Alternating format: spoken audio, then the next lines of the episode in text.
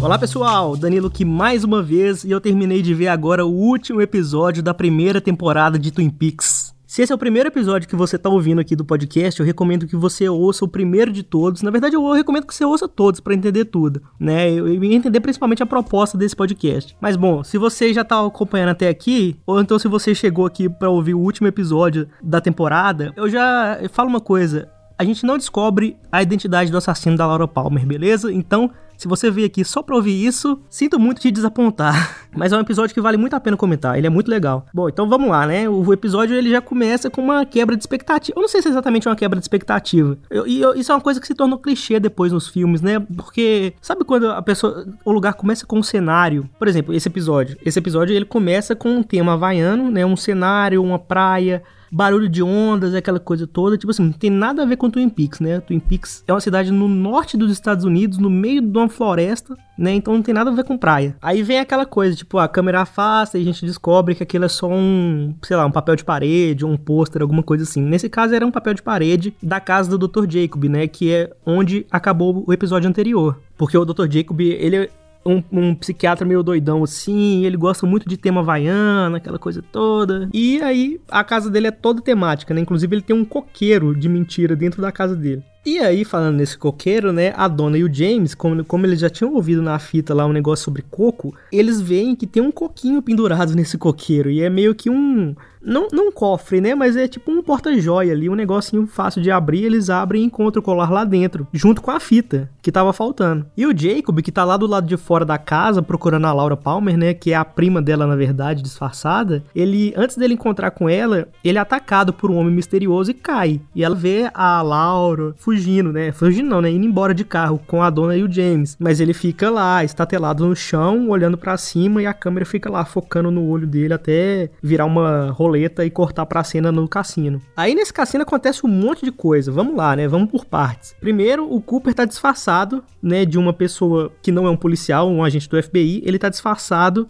jogando na roleta e tentando fazer com que o Jack confesse a sua participação na morte da Laura. Aí ele diz que ele é uma pessoa que fornece dinheiro pro pro Léo para ele bancar a operação de tráfico de drogas na fronteira do de Twin Peaks com o Canadá. E aí o Jack cai no papo dele e aí ele conta sobre a noite da cabana, né? Ele conta que tava ele, o Léo, a Laura e a Ronette tava muito louco lá, todo mundo. E o passarinho que ficava dentro da gaiola, ele foi solto e ele ficou em cima do ombro da Laura, como se ele tivesse meio apaixonado, fazendo, bicando lá no ombro dela, aquela coisa. E no meio daquela loucura toda, o Léo, ele pega uma fichazinha de. Uma ficha de cassino, né? Aquelas redondinhas e faz a Laura morder a ficha, né? Então ali tem uma, uma, coisa também de tipo assim, uma tortura, aquele, aquele negócio tipo assim, ah, engole isso aqui, morde isso aqui, sei lá, uns trem muito louco de misturar sexo com violência que essa série tem, que é um trem meio esquisito. Aí beleza, hein? aí depois que o Cooper ouve essa história, ele combina com o Jack de se encontrar com ele mais tarde para fazer um serviço para ele, né? Que no fim das contas era só uma cilada da polícia. E aí a gente corta para outra parte desse cassino, na verdade a parte do bordel, né, que é no cassino também. A Audrey, ela tá prestes a ter sua noite de estreia, né? Porque ela agora já tá trabalhando lá, né, meio que oficialmente assim mas na verdade ela foi para lá só para investigar um pouco mais sobre a Laura. Aí a Black, que é a dona do lugar, ela fala para ela que o primeiro cliente dela vai ser o dono daquele lugar, mas que a identidade dele não vai ser revelada antes da hora. Aí um pouco mais tarde, eu acho que duas horas depois de todos esses acontecimentos, a polícia pega o Jack em flagrante esperando pelo Cooper. Mas aí ele se solta das algemas e pega a arma do policial que tá segurando ele.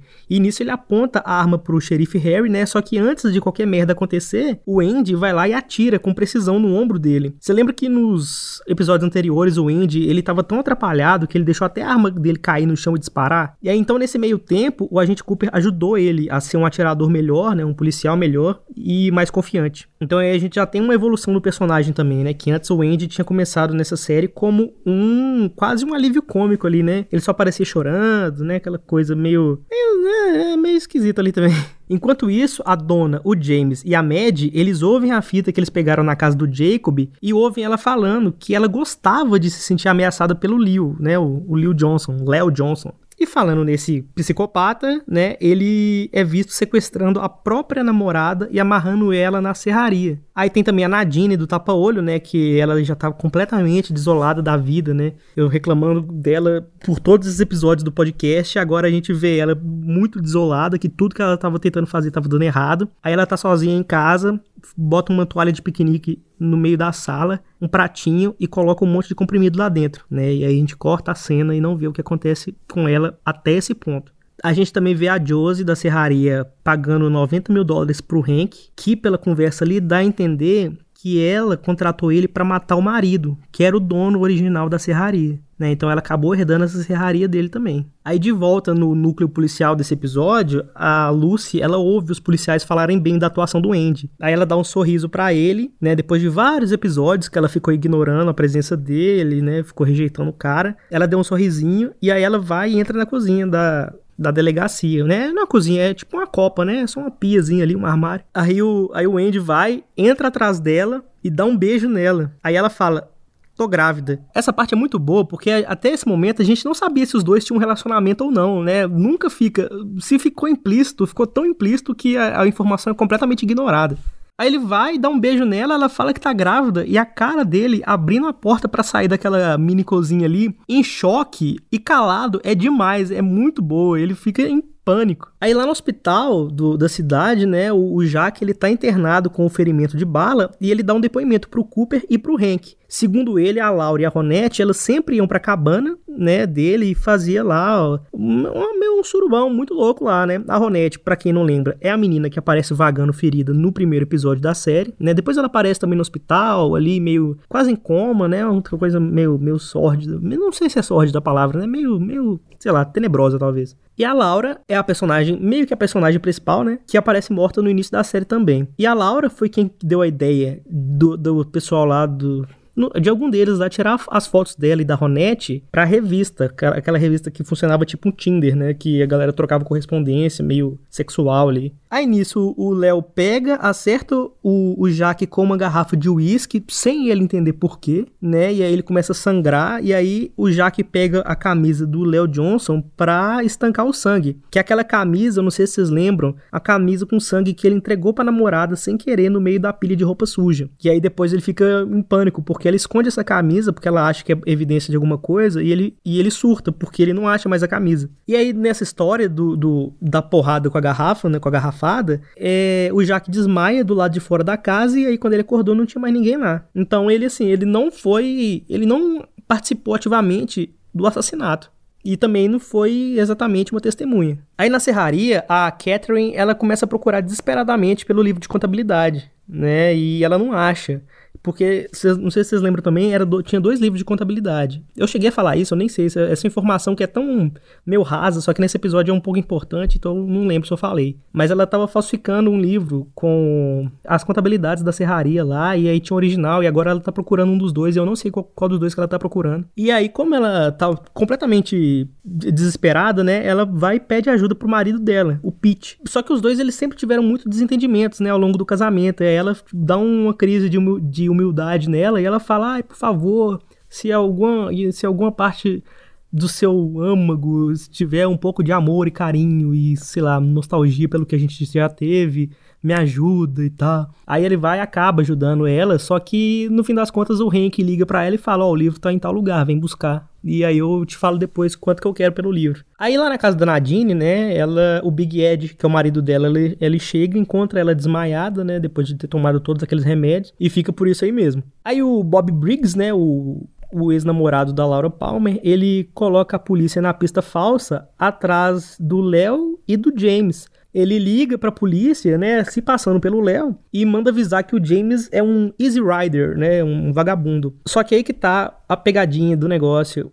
Easy Rider é um filme de 1969 onde os personagens traficam cocaína dentro do tanque da moto deles, né? Olha só, o cara ainda mandou uma charadinha pra polícia. Então foi isso que a gente viu ele colocando no final do episódio anterior, né? Aí beleza, aí o Bob vai atrás da Shelly, né? Que a essa altura ela tá amarrada lá na serraria. E o Léo já tá esperando por ele dentro de casa, com um machado na mão. E aí quando o Bob chega, o Léo já vai para cima dele. Só que antes do Léo conseguir dar uma machadada no menino, ele toma um tiro do Hank, que tá do lado de fora da casa. Aí corta a cena de novo, né? A gente não descobre o que, que, que, acontece. É, a gente vai agora pra serraria, onde a Catherine chega e encontra a Shelley amarrada e amordaçada lá dentro. A menina tenta se comunicar, né, mas ela tá com aquele pano amarrado na boca. E a Catherine, de um jeito meio burro, para não falar muito burro, ela fala: Eu não tô entendendo nada que você tá falando. Você tá com uma coisa na boca, tipo, óbvio que ela não ia entender. Era só para ir lá ajudar. A menina sabe que ela tá amarrada, sabe? Que burrice. Mas no, no, fim das contas, ela acaba soltando ela e a serraria começa a pegar fogo. Aí o Leland Palmer,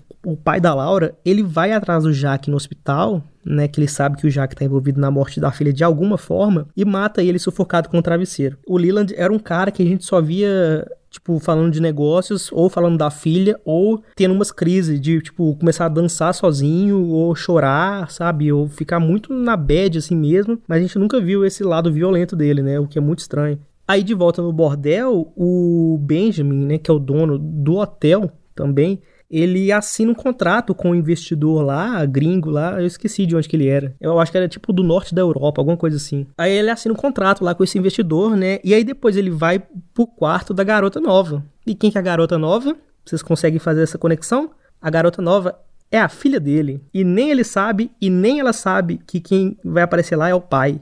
Aí depois desse dia completamente movimentado, o agente Cooper chega no hotel por volta das 4 horas da manhã e ele encontra um envelope deixado pela Audrey, que passou por debaixo da porta ali. Mas aí antes dele abrir o envelope, ele vai e recebe uma ligação da polícia falando que o Lil Johnson foi baleado. Só que antes dele terminar de ouvir as informações ali, que a polícia tá ligando para ele, alguém vai bate na porta e ele abre, achando que é o serviço de quarto. Só que aí a gente vê uma mão armada que atira três vezes nele. Não dá pra ver sangue, né? A gente não sabe o que acontece com ele, se foi fatal, se não foi, mas a gente vê a camisa dele aparecendo perfurada. E aí depois disso, o que, que acontece? A tela fica preta e aparece escrito continua. E é assim, gente, que acaba a primeira temporada de Twin Peaks, com muito mais perguntas do que respostas. Esse é o sentimento que fica. Um pouco frustrante, talvez? Sim, ou com certeza, né?